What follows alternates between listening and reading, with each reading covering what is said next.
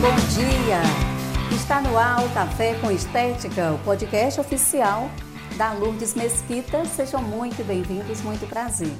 Aqui falamos tudo que está relacionado com o mundo da estética, mas também falamos sobre motivação, sobre empreendedorismo, atendimentos em domicílios e ainda damos dicas de beleza e saúde.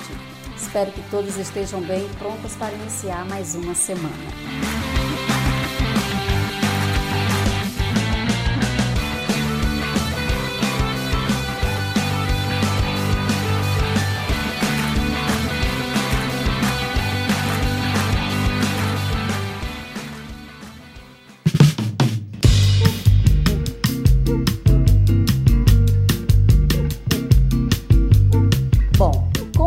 Audiência é praticamente aí 90% de mulheres, hoje o Café com Estética vai invadir a intimidade do universo feminino.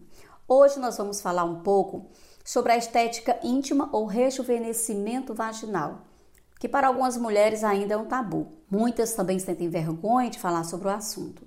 Mas apesar de não ser nenhuma novidade no mercado da estética, ainda é um assunto bem cogitado entre as mulheres. Porém, ainda existem muitas dúvidas né, de quais as técnicas aplicadas e para que realmente elas servem.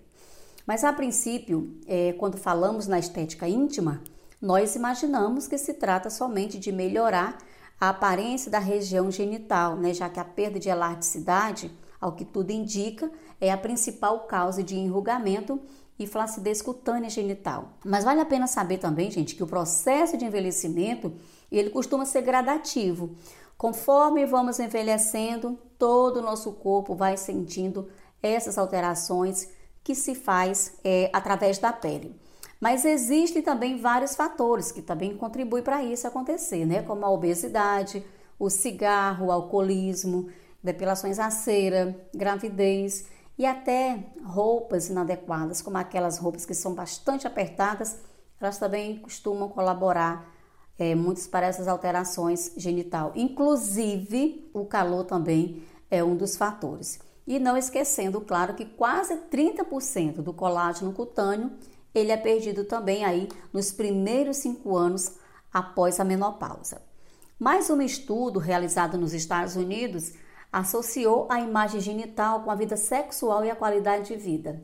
Ou seja, o trabalho apontou que as mulheres que apresentavam uma autoimagem genital negativa foram as que mais reportaram quadros é, depressivos e de angústia em relação à sua vida sexual. Outro estudo realizado apontou que as mulheres que possuíam uma autoimagem genital positiva apresentavam também uma melhor é, saúde sexual, principalmente quando relacionada ao desejo e à satisfação. Por isso que a estética e a medicina elas dispõem de vários recursos que, associados ou não a técnicas médicas e cirúrgicas, visam melhorar a aparência da região genital. Em alguns casos, é, serão indicados, inclusive, cirurgia plástica, tá?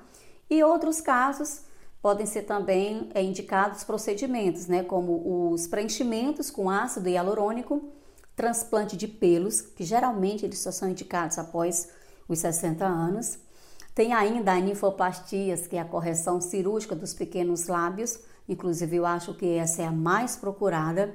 Tem ainda a lipoaspiração do Monte de Vênus, que é para remover a gordurinha localizada. Tem também a correção de cicatrizes, que são deixadas em alguns partos. Aplicação de botox em caso de pessoas que têm sudorese excessiva na região inguinal e alguns tipos também de laser, tá? E lembrando que todos esses procedimentos que eu citei agora só poderão ser realizados por médicos, ok? Agora, entre essas e outras técnicas que são aplicadas, outros profissionais também podem realizar esses procedimentos, né? Como os esteticistas e fisioterapeutas. E entre eles está a radiofrequência, hoje bastante comum para se recuperar a elasticidade. Ela consegue aí aumentar a produção de colágeno da região genital, rejuvenescendo a aparência do local. Tem ainda os pines, que servem né, para clarear regiões como virilha, a região perianal e os grandes lábios. Ainda existem também muitas outras formas é, de procedimentos para a região íntima da mulher, né, como a carboxterapia e o microagulhamento, com o objetivo de melhorar a flacidez local. E só lembrando também que nenhuma dessas técnicas elas não afetam é, de maneira alguma o funcionamento do aparelho genital.